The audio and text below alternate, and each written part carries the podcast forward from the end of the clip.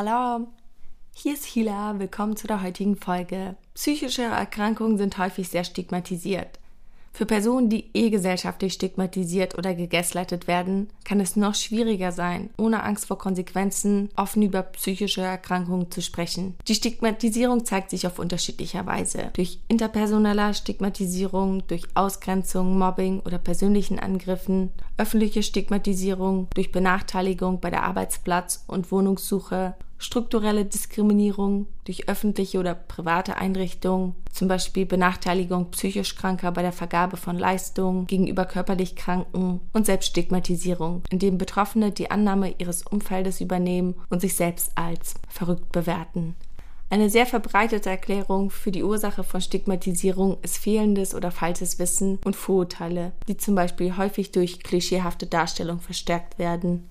Das gesellschaftliche Bewusstsein für psychische Erkrankungen wächst insgesamt. Das ist natürlich auch eine positive Entwicklung für unsere Communities. Je mehr die Menschen wissen, desto besser lässt sich etwas gegen die Stigmatisierung tun. Angefangen bei der eigenen Bewusstwerdung und der Sprache. Sprache ist ja ein wichtiges Thema, mit dem wir uns im Podcast viel beschäftigen. Daher werdet ihr in den nächsten Wochen Krankheitsbilder und Begriffe aus der Psychologie auf Dadi auf unserer Instagram-Seite finden. Zu wissen, welche Begriffe in Dadi verwendet werden, kann der erste Schritt in einer Kommunikation sein. Triggerwarnung. In der heutigen Folge sprechen Natal und ich über Depressionen und Angststörungen. Wir sprechen außerdem über unsere Therapieerfahrungen und tauschen uns darüber aus, was uns sonst so hilft. Viel Spaß bei der Folge. Depression im Ghetto.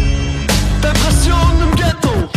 Natal, was hältst du so von Haftbefehl? Was ich von Haftbefehl halte, er ist, äh, ich, ich, ich liebe seine Musik, muss ich ehrlich sagen.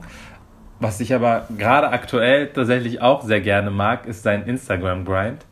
Der hat so Koch, es, es macht so Koch-Stories und das ist, äh, ist sehr, sehr spannend, weil er mit seiner gewissen Lässigkeit und Entspanntheit an die Sache herangeht. Und äh, das mag ich eigentlich ganz gerne. Sehr nah. Uh, Insta muss ich mal auschecken. Ja. Er hat auf jeden Fall mit dem Track Depression im Ghetto so ein bisschen für Aufsehen gesorgt. Ich habe so verschiedene Kommentare dazu gelesen, unter anderem sowas wie, boah, endlich mal ein Rapper, der über Depressionen spricht. Ja, voll. Also vor allem halt ein ähm, Kanake, ne? Der das so offen anspricht. Ich meine, dieser Star äh, spricht ja auch offen darüber zum Beispiel. Aber das stimmt schon. Für mich war das auch einer der ersten Künstler, mit denen ich mich so rein phänotypisch äh, zum Beispiel identifizieren konnte, dass er so öffentlich damit darüber gesprochen hat. Als so ein harter Typ über Depressionen zu sprechen, ist ja schon so ein Ding. Und dann noch kenne. Ja. Warum das auch ein bisschen ein Thema ist oder warum das auch irgendwie für Aufsehen Mhm. sorgt. Da werden wir heute auch ein bisschen drüber sprechen. Aber erstmal, wie geht es dir? Ich denke, mir geht es gut. Ich finde irgendwie gerade so aktuell oder seit einem Jahr eher gesagt, ich finde es mega schwer, diese Frage so mit einem Wort oder mit einem Satz zu beantworten, weil das ist gut und das ist wiederum irgendwie nervig und das ist, das läuft eigentlich irgendwie und das ist, äh, äh, stresst mich total. Ähm, also, ne, also das, meiner Familie geht es gut. Ich habe einen Wohnraum, in dem ich mich auch wohlfühle. Ich habe ein Arbeitsverhältnis, was mir eine finanzielle Sicherheit bietet, aber gleichzeitig so diese Kontakteinschränkungen, äh, alles was so private angeht, was irgendwie gerade flach fällt, so wie es allen anderen Menschen geht, das ist es gibt immer so Wellen, äh, die manchmal so alles übertünchen. So mal mal ähm, komme ich voll gut damit klar und habe es akzeptiert quasi die Situation so wie sie ist. Und mal gibt es so Tage, wo ich äh, ausrasten könnte. Aber so geht es wahrscheinlich, äh, wahrscheinlich allen oder vielen. Ich weiß nicht, wie geht es dir denn eigentlich damit? Oder wie geht es dir generell gerade? Ich finde, die Art, wie du gerade auf die Frage antwortest, zeigt einfach voll, auf wie vielen Fragen man irgendwie antwortet, ähm, wenn man sagt, wie es einem geht. Und genau, auch noch immer so mitdenkt, was einen gerade noch so beschäftigt und wie viel damit reinspielt, wie es gerade einem auch gehen kann. Aber ja, wie es mir geht, ähm, Schukur, mir geht es eigentlich ganz gut, aber klar, ich glaube, die Situation geht Mhm. gerade halt an niemanden einfach so vorbei. Ich merke auch, ein Jahr ist viel zu lang. Mir fehlt halt an voll vielen Stellen irgendwie ein Ausgleich. Mhm. Mir fehlt es irgendwie voll doll an Bewegung. Ich brauche irgendwie voll dringend wieder irgendwie Kontakte, Gesellschaft, Unternehmung. Aber ja, ich komme klar auf jeden Fall. Ich mache irgendwie das Beste draus und Mhm. es lässt sich aushalten. Ja, ich finde das auch so krass. Ich bin, ich bin ja genau seit einem Jahr auch im Homeoffice. Also, äh, also das ist halt ja auch so ein, so ein, äh, so ein offensichtliches Privileg, was sich gerade so äh, ähm, herauskristallisiert, dass ich von Anfang an ins Homeoffice gehen konnte und mein Arbeitgeber mir da das auch sogar selbst nahegelegt hat. Aber es gibt so, so dann zwei Tage, drei Tage, ich komme nicht raus aus der Wohnung. Und das merke ich so, nachdem ich dann, äh, dann äh, einkaufen war oder mit äh, und merke, irgendwie habe ich diese Schuhe, haben sich nicht bewegt seit drei Tagen, merke ich dann in dem Moment, ja krass, äh, okay, ich war jetzt drei Tage nicht da und irgendwie hat es mir nicht gefehlt. Ähm, oder zumindest ist es mir, mir fällt es erst nach drei Tagen auf, dass ich irgendwie nicht so richtig in einer, in einer frischen Luft war. Und ähm, hat sich, mein Alltag hat sich richtig doll natürlich auch davon, lässt sich auch davon mega doll beeinflussen. Und mir geht's auch so. Ich bin Träger, Träger äh, Motivationsschübe passend zum Thema sowieso. Äh, die sind mal da und mal große Antriebslosigkeit. Äh, und das wirkt sich halt auf allen Ebenen dann halt aus. Das ist ein Teufelskreis. Ich habe auch den Eindruck, dass ich auf eine Art mehr Zeit habe. Ich spare mir halt sämtliche Arbeitswege, gerade weil ich einfach voll viel von zu Hause aus arbeite. Und, ähm, und trotzdem schaffe ich in der Zeit voll wenig. Ich merke, dass mich die Situation insgesamt so mega anstrengt, dass ich einfach so richtig langsam bin. Ich bin viel, viel langsamer, als ich irgendwie sonst bin oder als ich so von mir gewohnt bin. Und ähm, ja, mu muss mich gerade so selbst irgendwie neu auf mich einstellen und mir anders meine Zeit einteilen oder einplanen, dass ich einfach auch gerade so ein bisschen länger für Dinge brauche. Und ich bin teilweise auch einfach viel zu viel zu Hause. Es gibt ja die Möglichkeit, irgendwie spazieren zu gehen und rauszugehen und so, aber ich habe so gar keine Lust, bei dem Wetter irgendwie viel draußen zu sein. Und deswegen ich auch einfach richtig viel zu Hause bin. Was auch okay ist, weil ich kann auch irgendwie voll gut für mich sein und ich kann auch irgendwie viel alleine sein. Aber ja, ich glaube, so gar keinen Ausgleich zu haben, ist irgendwie auch nicht so nice. Hm. Ja, ich, ich, bin, ich bin auch eher so ein Mensch, der sehr gut auch äh, für sich sein kann, auch alleine sein kann. Ich kann auch, ich war auch schon immer ein Mensch, der auch gut auch zwei, drei Tage auch mal alleine sein konnte, auch in der Wohnung sein konnte, ohne es irgendwie äh, die, die Aktivitäten in irgendeiner Form halt oder also sich zu bewegen irgendwie richtig vermisst. Von daher ist es auch vielleicht auch kein Wunder, dass es mir dann irgendwie gar nicht mehr auffällt manchmal. Aber ich merke, nach einem Jahr ist so auch bei mir so äh, ist ausgereizt, alles an Nichtbewegung sozusagen. Aber ja, ist ein langes Thema. Ich glaube, da, ähm, da sind wir nicht alleine mit. Nee, das glaube ich auch nicht, dass wir damit alleine sind. Ich glaube, die Menschen haben gerade alle sehr unterschiedlich damit zu kämpfen. Ich glaube, mit Kindern ist das auch nochmal anders anstrengend. Ich glaube, wenn Personen gerade irgendwie nicht arbeiten können oder dadurch Arbeiten verlieren, ist das nochmal eine andere Situation. Wohnungssituationen können schwierig sein. Ja, ich glaube, im Vergleich dazu sind wir nochmal in einer besseren Position. Auch im Kontext von psychischen Erkrankungen kann das nochmal eine besondere Herausforderung darstellen. Und damit kommen wir auch zum heutigen Thema. Ähm, wir hatten ja vor einiger Zeit über diese Folge gesprochen oder darüber gesprochen, dass ich gerne eine Folge zu Depressionen machen wollte. Und du hattest ja gesagt, dass du dazu auch eine persönliche Geschichte hast, die du gerne teilen würdest oder Ja. die du auch wichtig findest zu teilen. Ja, also genau, bei mir wurde ähm, also Depression äh, diagnostiziert mit Angststörungen noch. Das ist jetzt auch mittlerweile schon sieben Jahre her, als ich beim Psychiater war und mich habe behandeln lassen, beziehungsweise die Behandlung selbst äh, und die Therapie, die danach folgte, ähm, das äh, beläuft sich ab üb- über mehrere Jahre. Aber genau, ähm, um aber letztendlich einen Therapieplatz zu bekommen, be- braucht man ja äh, so ein, psychiatrische, ein psychiatrisches Gespräch. Und da wurde eine Depression und Angststörung bei mir festgestellt.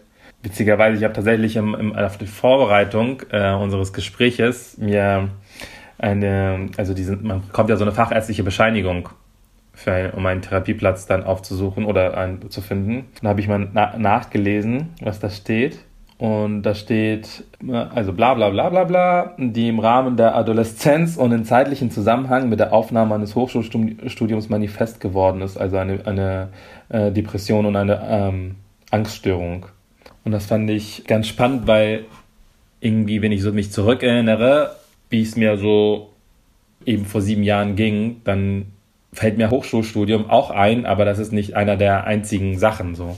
Und da habe ich mich halt gefragt, was habe ich eigentlich dem Psychiater erzählt damals, dass äh, irgendwie nur das hängen geblieben ist. Aber. Ich würde auch sagen, dass es einen ja. Unterschied macht, wer dir eine Diagnose gibt. Also inwieweit die Person noch in der Lage ist, sich empathisch in deine mhm. Struggles irgendwie hineinzufühlen oder ob es dann sowas ganz Offensichtliches ist wie so Hochschule. Voll.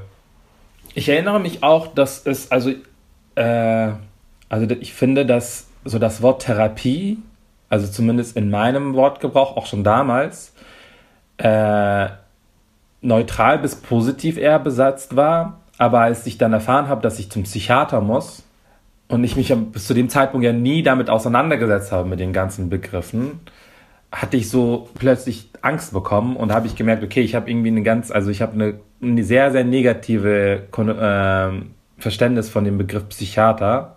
Dies, natürlich weiß ich auch, dass sie dann durch äh, Medien, Filme und auch Gesellschaft und Freundeskreis natürlich auch beeinflusst ist. Aber das fand ich irgendwie in der, im Nachhinein so eine ganz spannende Feststellung für mich selber, irgendwie zu sehen, okay, ich habe eigentlich irgendwie mit, der, mit dieser ganzen Situation eigentlich weniger Probleme gehabt, dass ich das für mich irgendwann angenommen habe. Also ich konnte das irgendwann relativ schnell dann für mich annehmen, als es für mich bewusst, also klar geworden ist. Aber dieser Gang zum Psychiater war schon echt komisch. Also ich hatte so Bilder im Kopf, dass ich keine Ahnung, zum Psychiater gehe und entscheidet, ob ich eingewiesen werde oder nicht. Aber ich hatte so eher Angst gehabt, dass ich jetzt unter, also bestimmte Medikamente zu mir nehmen muss. Das ist, klingt komisch, irgendwie ist das völlig irrational, aber man ist auch, glaube ich, in manchen Situationen auch völlig irrational aufgestellt. Ja, und das habe ich schon richtig oft gehört. Also damit bist du auf jeden Fall nicht alleine. Es geht richtig vielen Menschen so, dass da einfach eine mega große Angst davor ist, dass dir Menschen, die dich eh permanent gaslighten, dann auch noch irgendwie für völlig verrückt irgendwie erklären. Ich ja. glaube, es geht vielen Menschen so, dass da einfach auch aus unterschiedlichen Gründen zum einen natürlich fehlendes Vertrauen in Institutionen, mhm. in das Gesundheitswesen, aber auch so klischeehafte Darstellungen von, wie psychisch kranke Menschen mhm. behandelt werden oder eingewiesen werden. Also das sind schon auch irgendwie berechtigte. Ängste, die da irgendwie mit reinspielen oder diese Bilder so im Kopf erzeugen. Und ich glaube, dass es leider auch irgendwie der Grund ist, warum sehr viele Menschen es komplett vermeiden, in die Nähe von Therapie oder so zu kommen. Aber erinnerst du dich daran, wie das für dich war damals, dass du eine Diagnose bekommen hast? Also das höre ich auch sehr unterschiedlich. Ich glaube, sehr viele Personen haben eher Angst davor, eine Diagnose zu bekommen, weil damit ist es so fest. Das steht dann schwarz auf weiß so.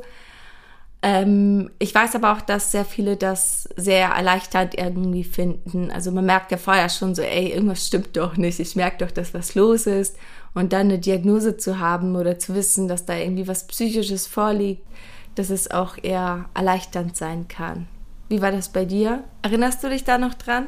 So vage kann ich mich daran erinnern, aber insgesamt war es für mich erleichternd dass sich das, dass es so irgendwie schwarz auf weiß war, dass ich ja auch so Begriffe dann hatte, so Vokabeln hatte, äh, die ich nutzen konnte, weil es zuvor ganz oft, wenn ich mit anderen Leuten geredet habe, habe ich so über versucht über Symptome äh, irgendwie darüber zu sprechen, was bei mir gerade los ist oder warum es mir gerade nicht gut geht. Und ab dem Zeitpunkt hatte ich so Vokabeln gehabt, wo ich wusste auch, dass sie für meine Situation gemacht sind. Von daher war das für mich schon erleichternd. Und zweit, die zweite Sache war auch bei, jetzt bei mein, in meinem Fall, dass ich, ich glaube, das kennen viele Menschen, die einen Therapieplatz oder einen Psychotherapeuten suchen, dass es, gerade wenn man kassenärztliche äh, Therapieplätze sucht, dass die mega rar sind. Es aber sehr, sehr viele privat Therapeutinnen, die privat behandeln, oder? Genau, Therapeutinnen, die über also Privatpatienten aufnehmen.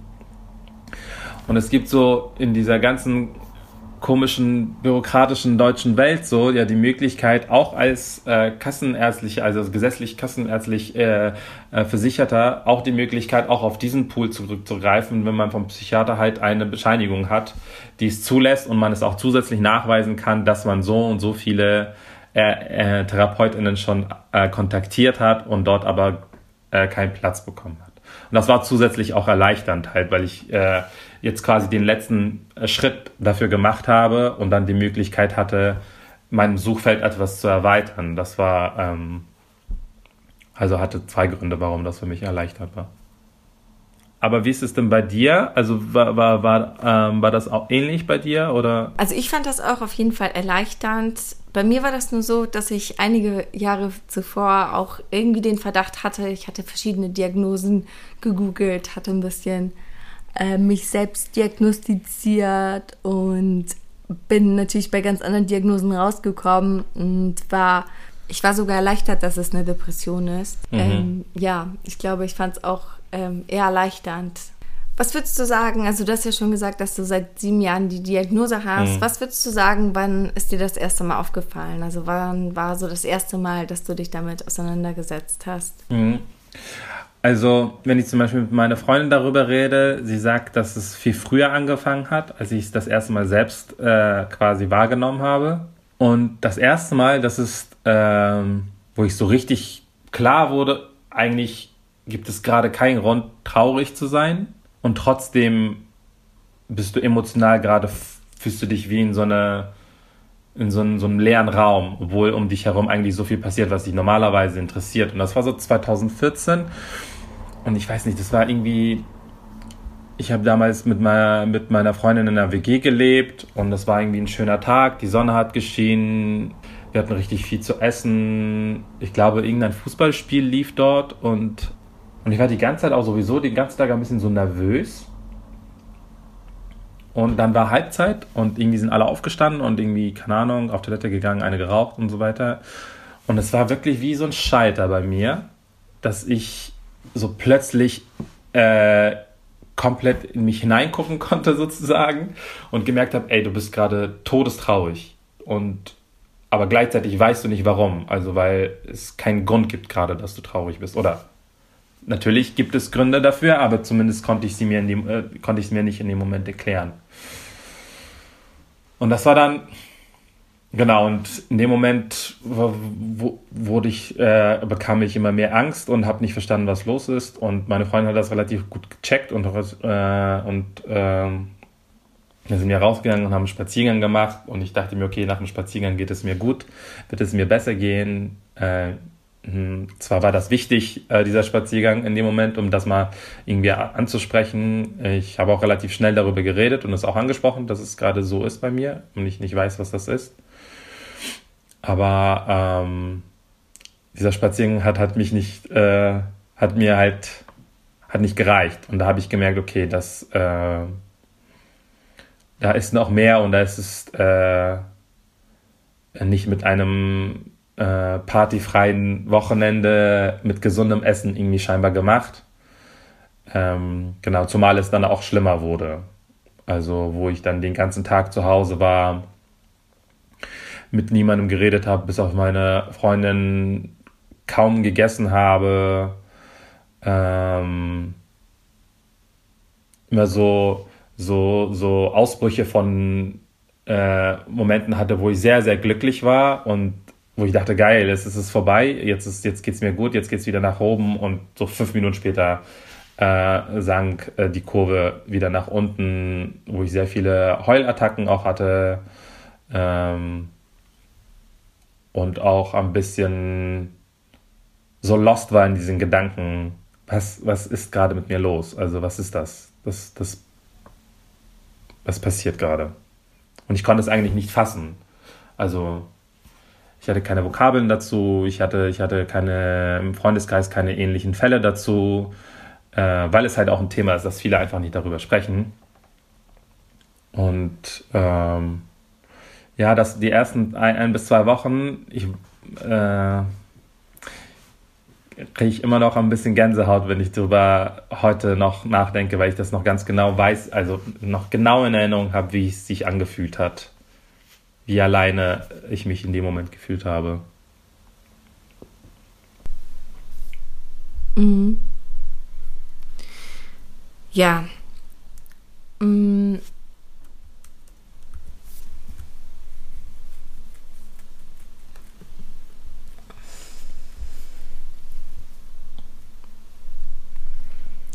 Ich kenne das Gefühl auf jeden Fall. Und genau, ich glaube, das erste Mal, als ich selbst mich damit konfrontiert habe, dass, mhm. dass da was los ist, war es auch irgendwie in einem Moment, wo es schon sehr akut war.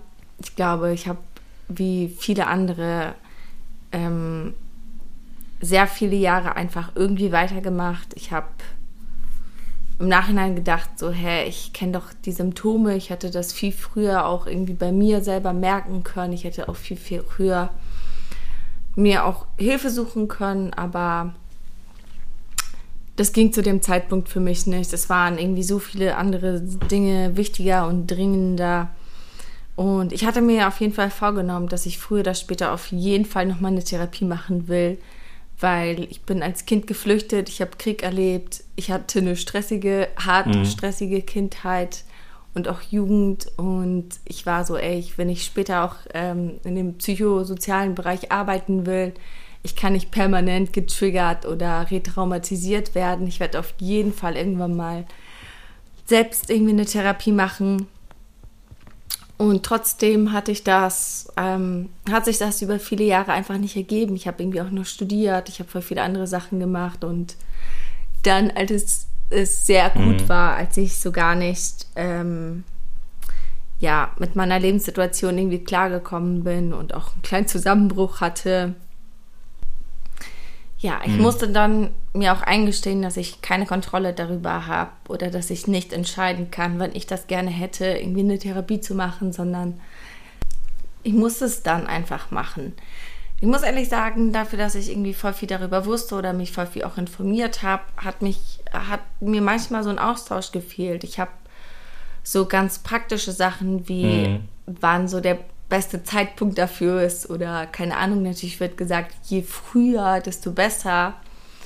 Und trotzdem habe ich gedacht, so, ah, das hat sicher noch ein paar Jahre Zeit und ähm, mir ist es auch schwer gefallen, so meine eigenen Bedürfnisse so an erster Stelle zu stellen oder wirklich mich so um mich zu kümmern und ähm, um meine Gesundheit zu kümmern, während ich irgendwie mhm. auch gerade angefangen hatte, gerade einen neuen Job zu machen und ja, das ist natürlich auch Zeit, also das muss man auch irgendwie priorisieren, wenn man wirklich, also es ist eine bewusste Entscheidung, sich zu sagen, ey, ich kümmere mich auf jeden Fall jetzt auch an erster Stelle um mich selber und hm. versuche soweit irgendwie andere Sachen noch parallel zu machen. Oder dann halt auch nicht zu machen, wenn es halt nicht geht. Ich kann so im Nachhinein gar nicht sagen, woran das irgendwie gescheitert ist, dass ich nicht viel, viel früher irgendwie angefangen habe, auch über eine Therapie nachzudenken mir hat so eine praktische Umsetzung von dem ganzen theoretischen, was ich wusste, irgendwie in mein, auf mein eigenes Leben so ein bisschen irgendwie gefehlt. Ich glaube, mir mhm. hat auch ein mhm. bisschen so der Austausch gefehlt. Ich hätte gerne mich mit Leuten besprochen, ich hätte gerne mich ausgetauscht, glaube ich.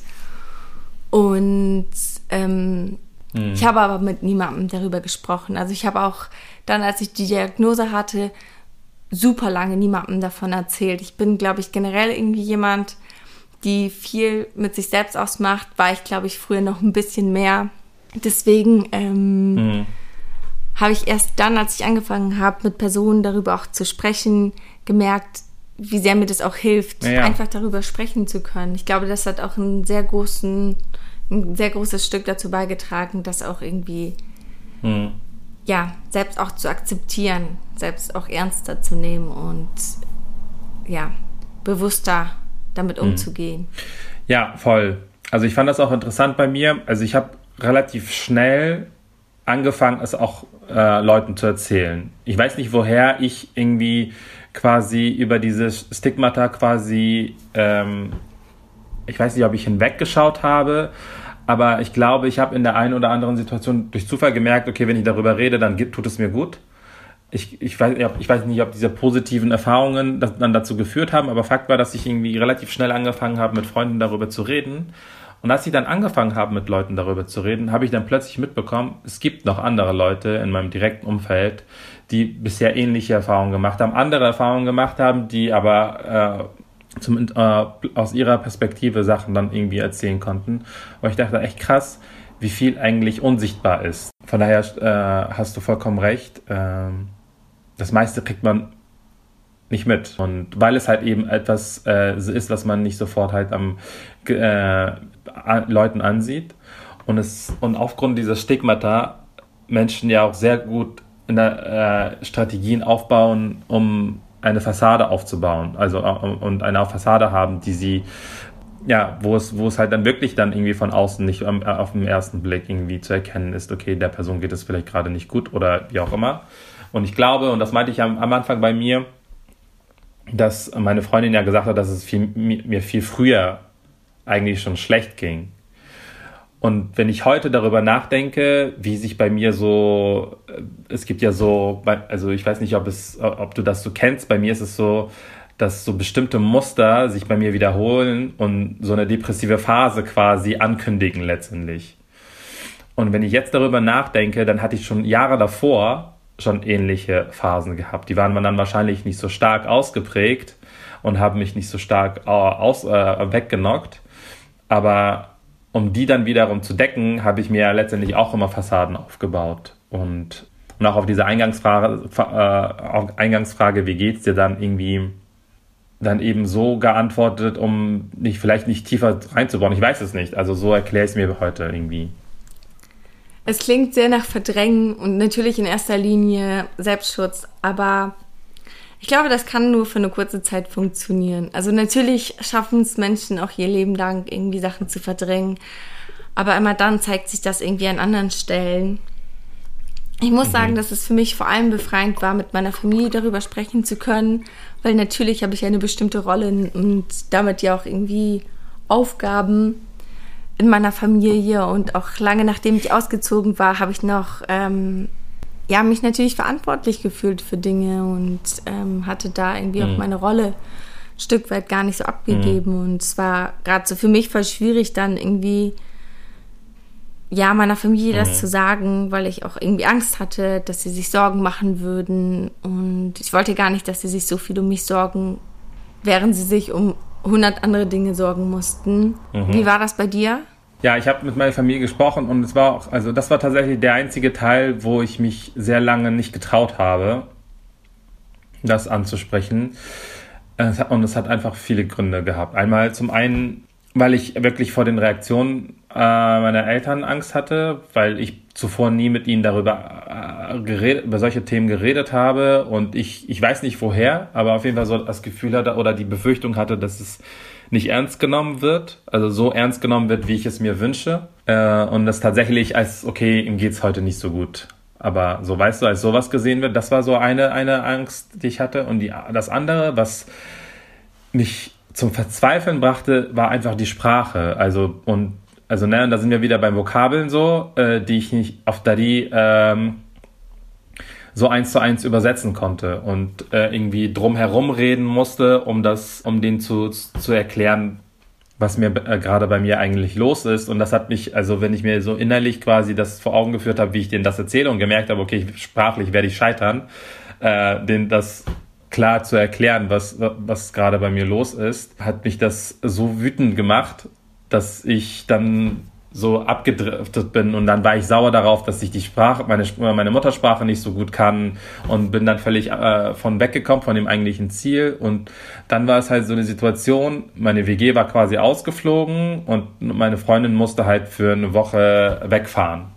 Und und so, ich hatte also ich hatte da so eine so ein loses Treffen gehabt ein paar Mal zuvor und ich hatte schon da schon mehrmals gesagt, dass ich große Angst davor habe, jetzt alleine zu sein und so weiter und so fort und dass ich nicht damit umgehen kann, so dass wir auch überlegt haben, dass oder dass meine Freundin überlegt hatte zum Beispiel, dass sie gar nicht wegfährt und irgendwann auch ich gesagt habe, nee, ich, das, das, das kann nicht sein. Das kann nicht jetzt das Ziel sein, dass du jetzt eingeschränkt wirst weil ich irgendwie so innerlich dachte, okay, das Leben darf sich nicht komplett auf mich sich konzentrieren. Und da habe ich gemerkt, okay, der einzige, die einzige Möglichkeit, dass ich diese Woche in irgendeiner Form halt aushalte, ist, dass ich zu meinen Eltern fahre. Und das war halt tatsächlich so ein, so ein relativ emotionaler Moment. Und ich glaube, vielleicht, vielleicht war das aber auch, glaube ich, der, der, der, der Schlüsselmoment, wo es dann irgendwie, äh, wo ich gemerkt habe, dass ich sehr viele Menschen habe, um mich herum habe, die sich äh, um mich kümmern können, die mich auffangen können.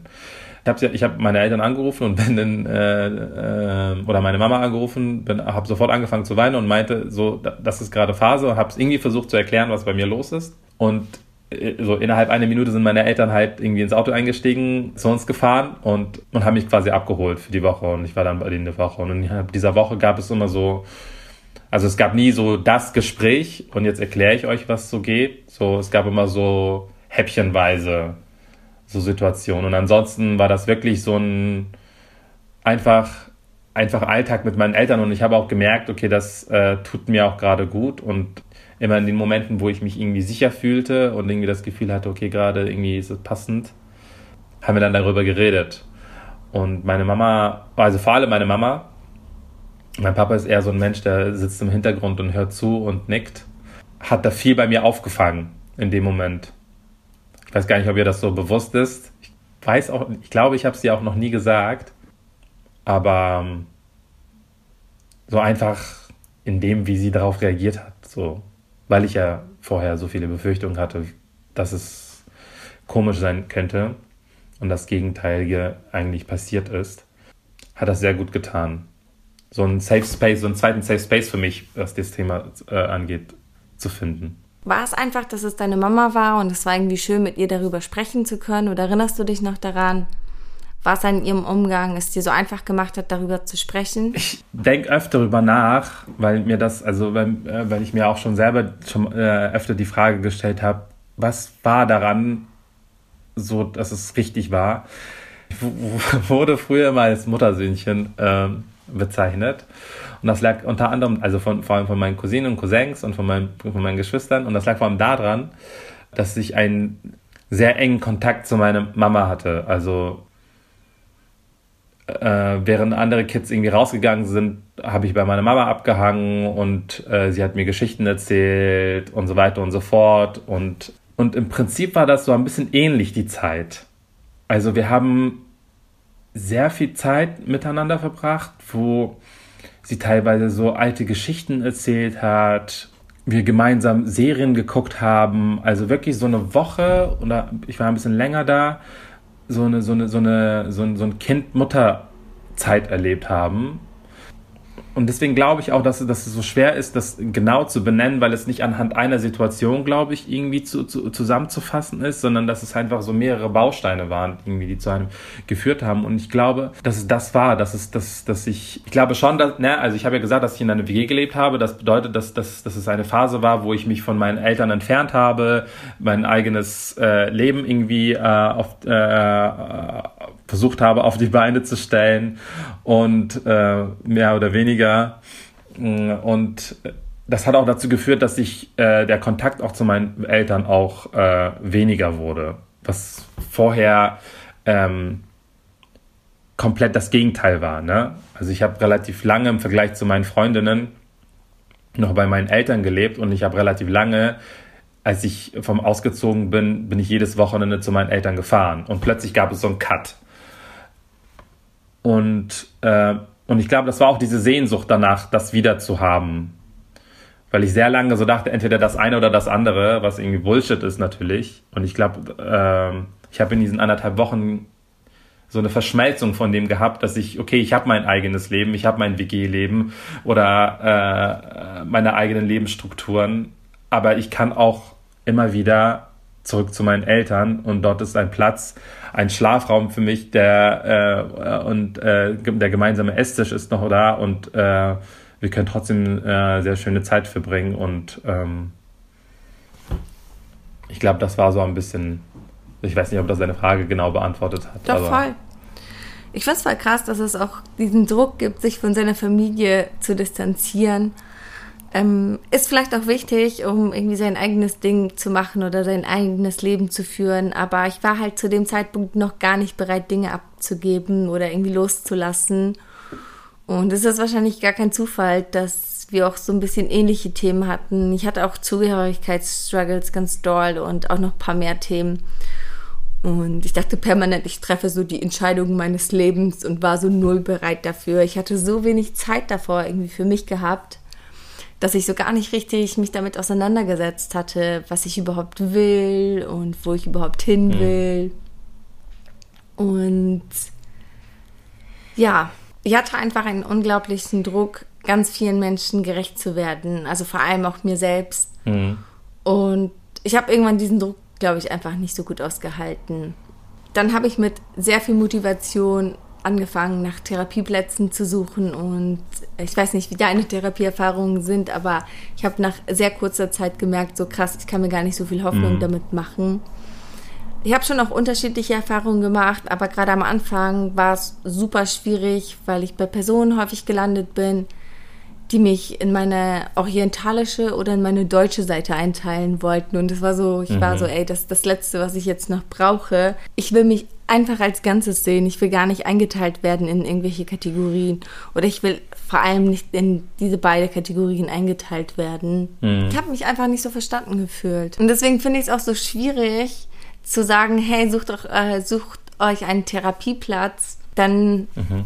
seid ihr alle eure Probleme los, weil das dann, also erstens fängt die Arbeit dann ja erst an, aber dann ist es, finde ich, auch noch voll schwierig ähm, und es kann voll lange dauern, einen Therapieplatz überhaupt, einen passenden Therapieplatz überhaupt zu finden. Mhm. Und was hast du so für Therapieerfahrungen gemacht?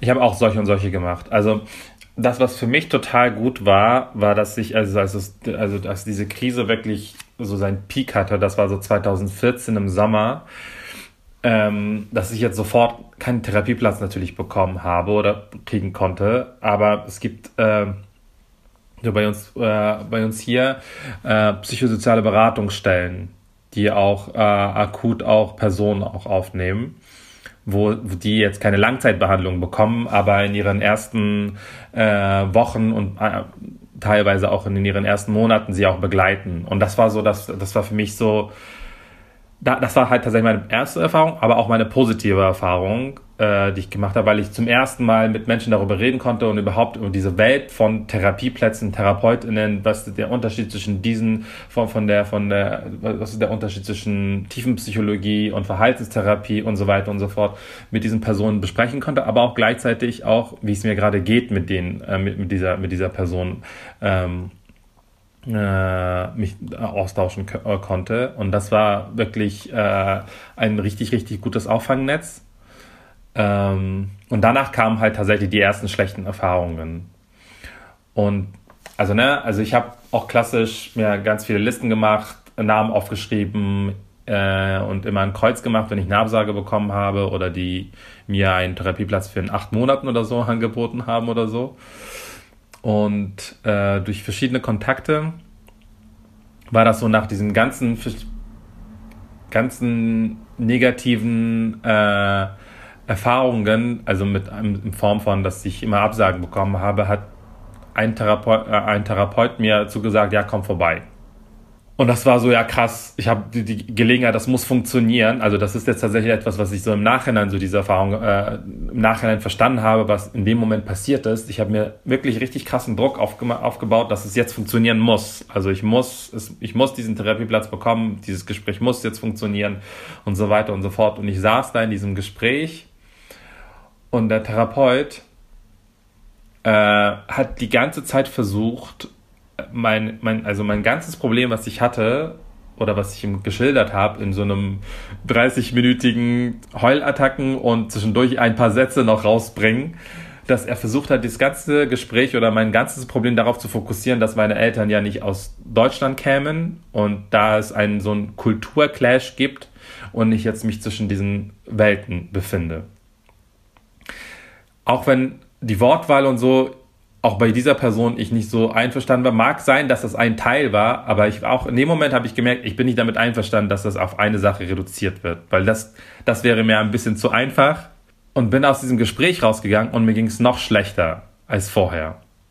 Und, es, und mir ging es schlechter, weil ich dieses Gespräch scheiße fand. Ich fand es, ich fand es richtig doof, wie er, was für einen Fokus er gemacht hat. Ich hatte aber gleichzeitig diesen Druck oder den, den, den Zwang weiterzumachen, weil es gibt ja sonst keine anderen Therapieplätze, die ich jetzt sofort äh, annehmen kann.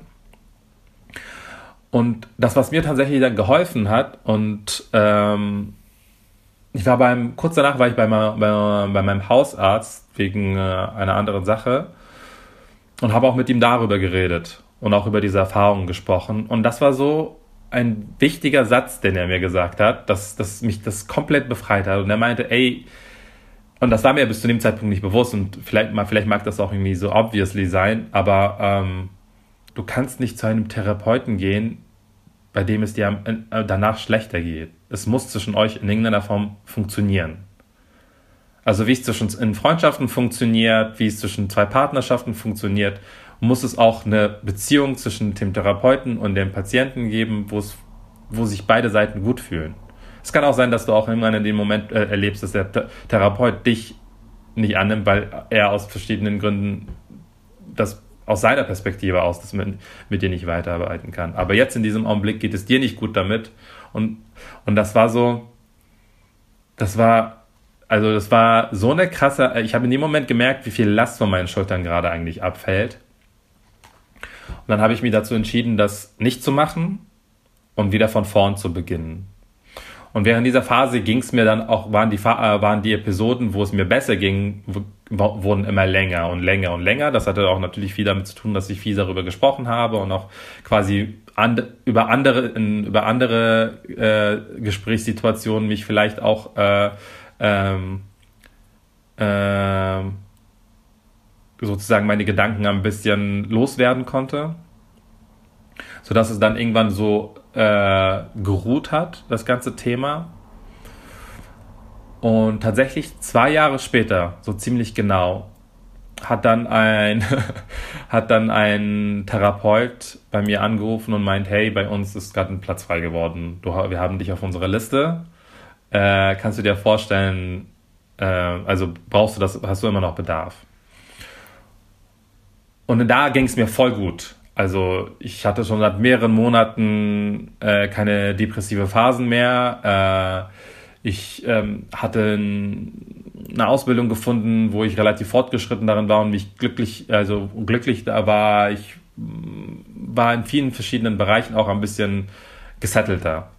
Da dachte ich mir, okay, wenn, wenn dann jetzt, weil jetzt habe ich die Möglichkeit aufzuräumen und jetzt vorbereitet zu sein auf die nächste Episode sozusagen und habe das auch angenommen und das war äh, eine junge Therapeutin, die, äh, die ähm, äh, quasi in also direkt nach ihrem Ausbildungszeit angefangen hat bei denen. Und irgendwie war das, irgendwie, für mich war das ganz cool, mit einer Person zu sprechen, die ungefähr in meinem Alter war und vielleicht also mehrere Perspektiven von mir nicht kennt, weil sie selber eine weiße Person ist, aber wiederum auf ihre Altersstruktur dann doch noch Perspektiven hat, die, wo äh, unsere Lebensrealitäten zumindest irgendwann mal vielleicht gleich waren, ähnlich waren. Äh, und das habe ich dann auch, äh, und das tat dann wirklich gut. Äh, und das, ähm, das habe ich dann auch durchgezogen. Und das war halt eine verhaltenstherapeutische ähm, Verhaltenstherapie war das. Ähm, und das war quasi meine zweite Erfahrung, aber die sehr gut war. Und wo ich dann, also es ist echt schon abgefahren, mit einer fremden, also einer fremden Person so viel Intimes zu offenbaren und so viel Privates zu offenbaren. Und gleichzeitig fand ich das mega gut, weil irgendwann hat es mir gereicht, mit meinen Freunden darüber zu reden. Ähm, zumindest in den Details. Und genau diese Komponente hat dann wiederum gefehlt, was dann dadurch irgendwie aufgefangen wurde, dass ich mit einer fremden Person über alles und jeden in meinem Leben sprechen konnte. Und wie gut sie mir tun oder wie gut ich denen tue oder wie schlecht ich Leuten tue und andersherum und so weiter und so fort. Ich glaube, das ist so meine Erfahrung äh, damit gewesen. Ja. So einfach oder so naheliegend das auch ist, was dir da auch ähm, dein Arzt gesagt hat.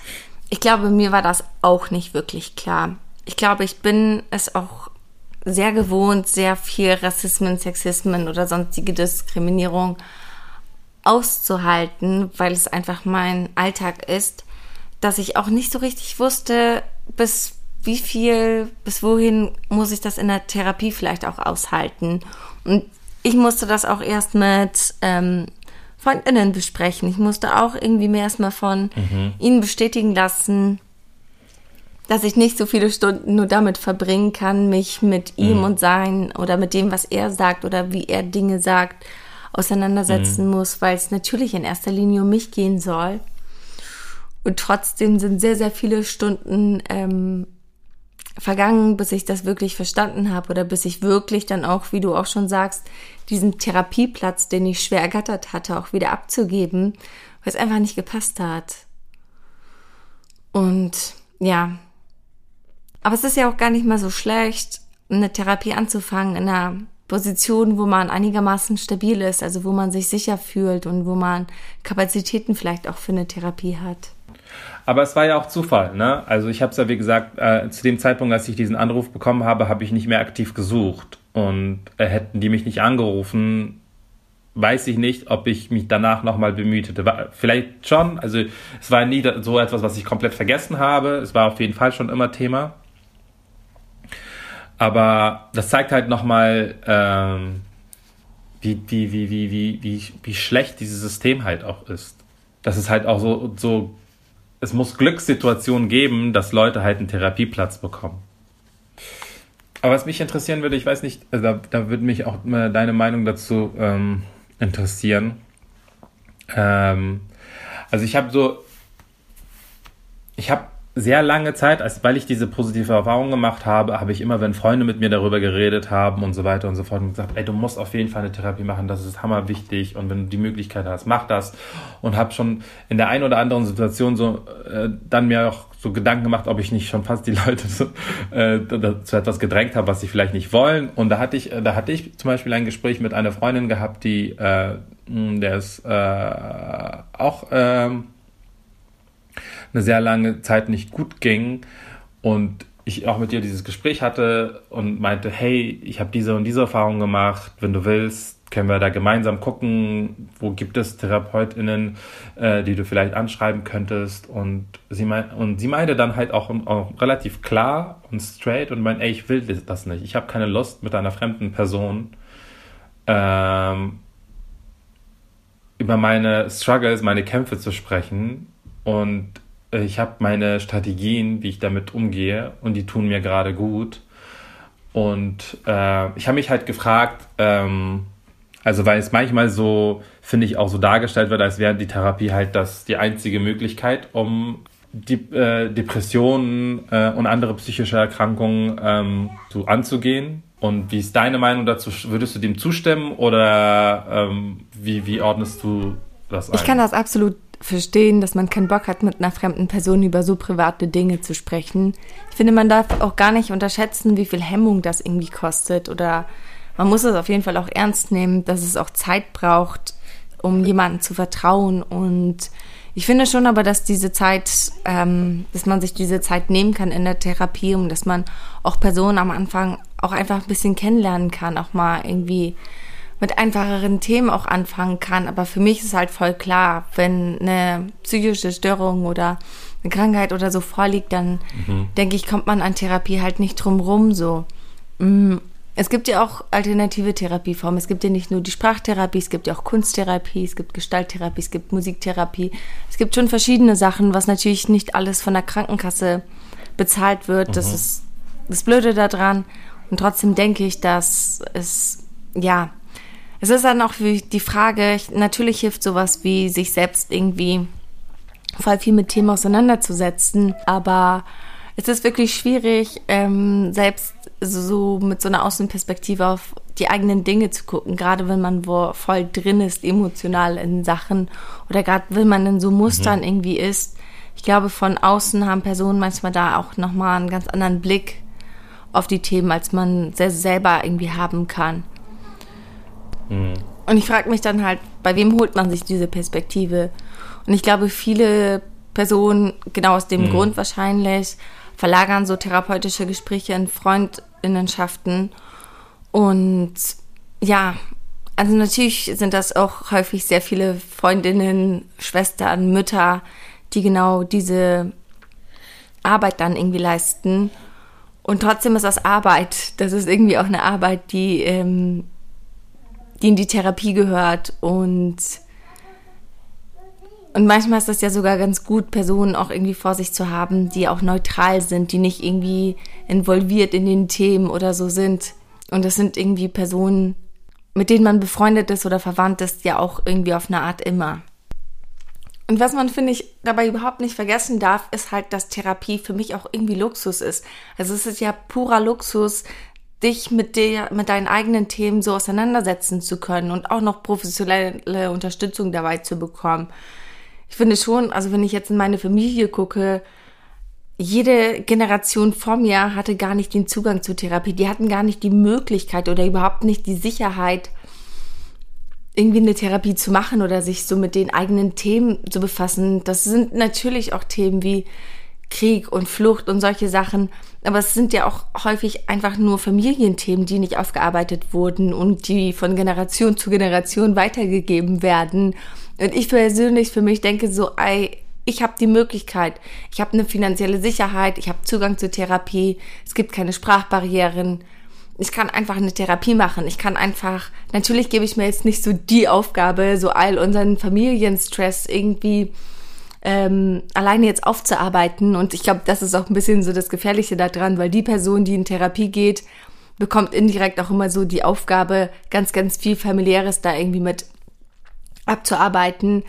Das so natürlich nicht, aber trotzdem ist das voll der Luxus, den ich für mich nutzen kann, um um mich selbst natürlich auch weiterzuentwickeln und mittlerweile, also mir ist Selbstentwicklung ja auch voll wichtig. Ich investiere mittlerweile genauso viel Zeit rein oder ich bin zumindest bereit, genauso viel Zeit in meine persönliche Entwicklung zu investieren, wie ich das zum Beispiel in meine berufliche Zukunft machen würde. Ich finde halt auch, dass das gesellschaftlich halt hart unterschätzt wird, dass da irgendwie ein ganz anderer Fokus irgendwie gesetzt wird. Aber was bringt es mir, irgendwie ein krasser Jurist zu sein, wenn ich ein Tyrann bin? Also safe investiere ich dann noch mehr in meine Persönlichkeitsentwicklung oder mache noch eine Therapie, die natürlich zeitaufwendig ist, die natürlich auch viel Kraft kostet und mir sonst wie viel abverlangt. Also für mich steht das völlig außer Frage. Ja, ich finde es auch, was ich auch, äh, auch wichtig finde dabei ist auch halt gerade, wenn man so auf unsere eigene Community zum Beispiel schaut, die zum Großteil Traumata nach Deutschland kommen und natürlich äh, äh, in irgendeiner Form eine professionelle Begleitung brauchen, um all das Erlebte irgendwie einzuordnen und äh, äh, zu ähm, das überhaupt äh, in Worte zu fassen, ist es ja auch, dass, dass, äh, dass wir dort auch immer wieder an Strukturen auch sicherlich ja auch stößen, die es teilweise auch gar nicht zulässt, äh, eine Therapie zu beginnen, auch selbst wenn man selbst will. Also, ne, also ich denke halt zum Beispiel auch an die Situation, dass es ganz oft ja so ist, dass wir, wir haben ja gerade eben festgestellt, dass es, dass, dass der Anteil der äh, BIPOC-TherapeutInnen relativ klein ist und außerdem gibt es kein richtiges Netzwerk, äh, die irgendwie alle zusammenbündelt, sodass man irgendwie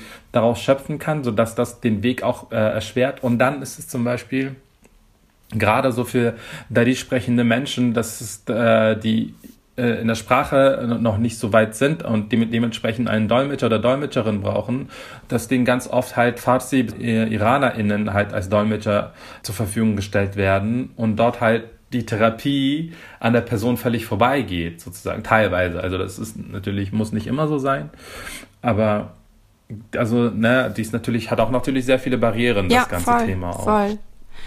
Ich habe einige Zeit ja auch in verschiedenen Unterkünften gearbeitet und auch viel mit afghanischen Familien gearbeitet. Und ich habe das auch gar nicht gecheckt, wie Personen da irgendwie zur Therapie gedrängt wurden. Weil natürlich waren da Themen, das wussten die Leute teilweise auch selbst. Und trotzdem waren die Lebensumstände so ungewiss. Die Existenz war einfach komplett ungewiss. Die wussten nicht, können sie hier bleiben?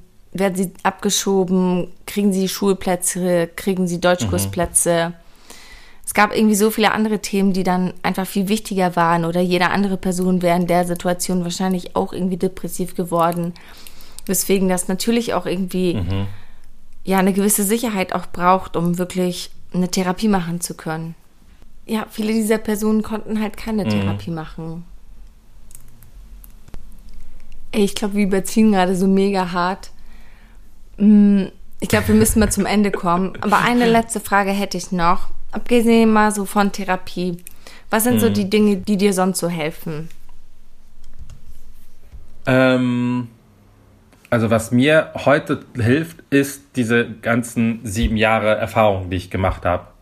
Ne? Also mit jeder Episode lerne ich ein bisschen mehr über meine Depression und kann sie im besten Falle, nicht immer, das ist natürlich ein Best-Case-Szenario, dass äh, ähm, aber trotzdem versuche ich aus dem, was mich bei der Episode umgehauen hat oder besonders irgendwie äh, traurig gemacht hat oder besonders ähm, äh, runtergeholt hat, ähm, daraus zu lernen, um zu gucken, wie ich dort da, dafür Strategien entwickeln kann, die ich dann nächstes Mal besser anwenden kann. Und das ist halt auch etwas halt auch bei dieser Thera bei Therapie, dass es halt nicht in dieser Therapie das, Thema bleibt, sondern man kriegt natürlich so Handwerkzeuge, die man dann halt in seinem Alltag auch irgendwie so anwenden kann. Was mir zum Beispiel ganz doll hilft, äh, seitdem ich bei der Therapie war, dass ich, ähm, das habe ich vorhin, glaube ich, auch einmal also angedeutet, dass bei mir so bestimmte ähm, körperliche Veränderungen bzw. körperliche Symptome äh, ähm, Episoden ankündigen. Also bei mir ist es ganz oft so, dass ich Bauchschmerzen habe aus dem, aus, ohne äh, konkreten Grund. Ich äh, habe Kopfschmerzen, ähm, habe äh, äh, irgendwie ein um, unwohliges Gefühl im Bauch, so dass das so für mich schon so dann Symptome sind. Okay, äh, äh scheinbar ist gerade bei mir irgendwas los, was irgendwie zu einer Depression sich umwandeln wird. Und allein schon diese Vorbereitung gedanklich darauf federt halt unglaublich viel ab. Also ähm, und ansonsten natürlich äh, äh, sprechen. Ich merke immer, die Episoden, wo ich es vorher nicht geschafft habe, mit meinen Vertrauenspersonen darüber zu reden, sind die schlimmeren als die Episoden, wo ich den Moment gefunden habe, es auch anzusprechen. Wobei ich es da ganz wichtig finde, äh, das hast du, glaube ich, auch vorhin auch einmal gesagt, man muss halt immer gucken, wie viel man bei anderen Leuten ablehnt. Also, ja. Aber was, was, was mir auch zusätzlich mich, äh, mir hilft, ist auch, mich zu informieren, also zu lesen und ich meine auch verschiedene Formate. Von kurz gefassten Instagram-Slides, die wirklich zusammengepackt irgendwie die wichtigsten Informationen zusammenführen, aber auch dann halt auch längere Texte, wo es sich äh, tiefer in das Thema einsteigen. Das sind alles so verschiedene Textformate, die mir, also die mir persönlich äh, irgendwie eine gewisse Sicherheit geben äh, über das, wie es mir gerade geht, Bescheid zu wissen. Ich glaube, das ist auch einer der Gründe gewesen, warum es, als ich das erste Mal für mich gemerkt habe, dass es irgendwas bei mir nicht los ist, war die Unwissenheit, das mich irgendwie erschlagen hat, weil ich gar keine Ahnung hatte, was gerade abgeht. So und auch hier auch an Wissen heranzukommen, Informationen zu bekommen, das sind natürlich auch Privilegien, die man, äh, die, die dessen einem auch irgendwie äh, auch bewusst sein muss, dass es halt nicht jedem Menschen halt dieselben Ressourcen zur Verfügung stehen, um sich gleich über, ähm, über bestimmte Themen zu, äh, zu informieren.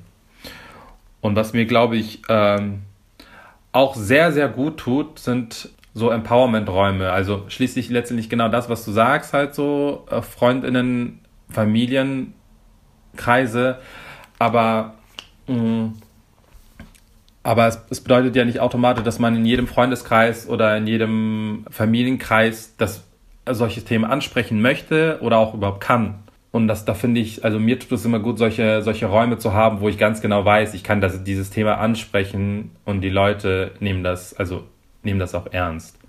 Und gerade in diesen Empowerment-Räumen äh, ist es mir dann doch noch wichtig, tatsächlich, ähm, dass die Person, mit denen ich darüber spreche, dass sie ähm, auch eine kanakische Perspektive mit reinbringen.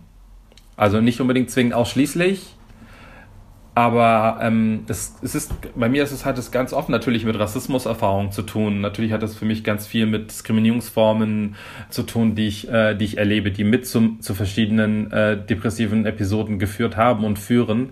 Und da, äh, also da tut es mir gut oder hilft es mir, wenn ich mit Leuten mich austausche, die aus einer ähnlichen Perspektive sozialisiert sind oder aufgewachsen sind und äh, für sich Strategien entwickelt haben, wie sie heute damit umgehen das hat mir insbesondere die letzten drei Jahre, wo ich mich, äh, wo ich immer mehr in solchen Räumen reingekommen bin, sehr geholfen. Hast du denn, also ähm, wie, ist es, wie ist es bei dir? Gibt es bei dir noch ähm, Bereiche, wo was dir gut tut, was dir hilft? Also auch voll viel von den Dingen, die du sagst. Was mir auch voll hilft, sind auf jeden Fall Memes.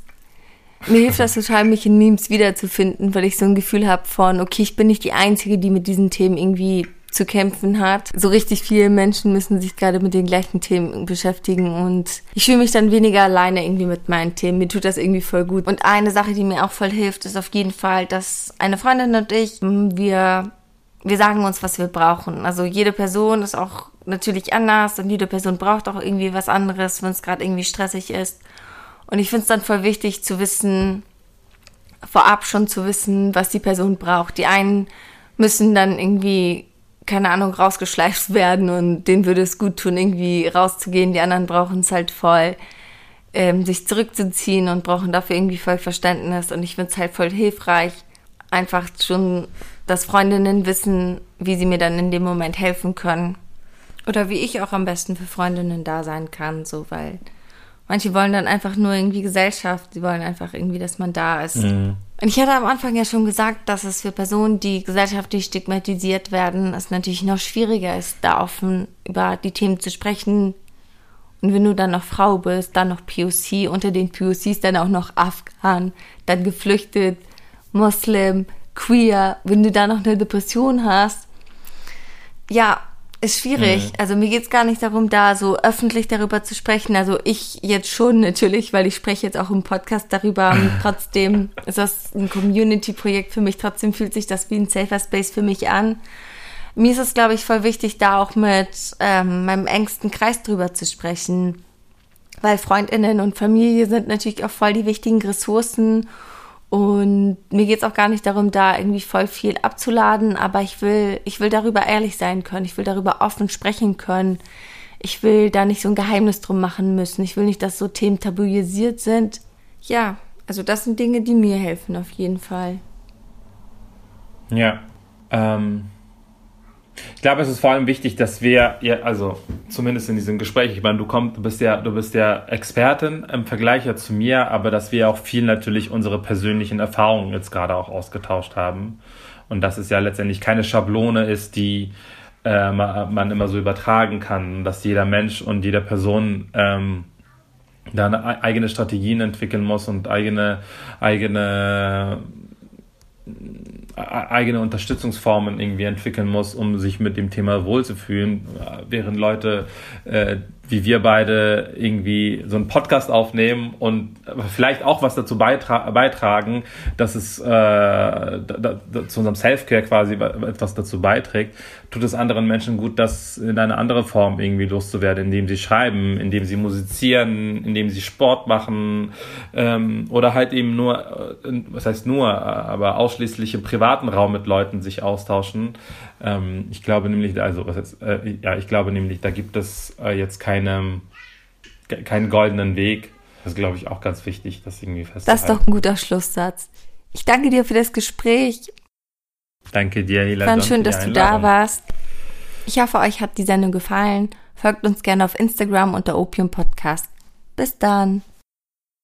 Wollen wir auch gleich aufhören oder wollen wir noch ein bisschen schnacken?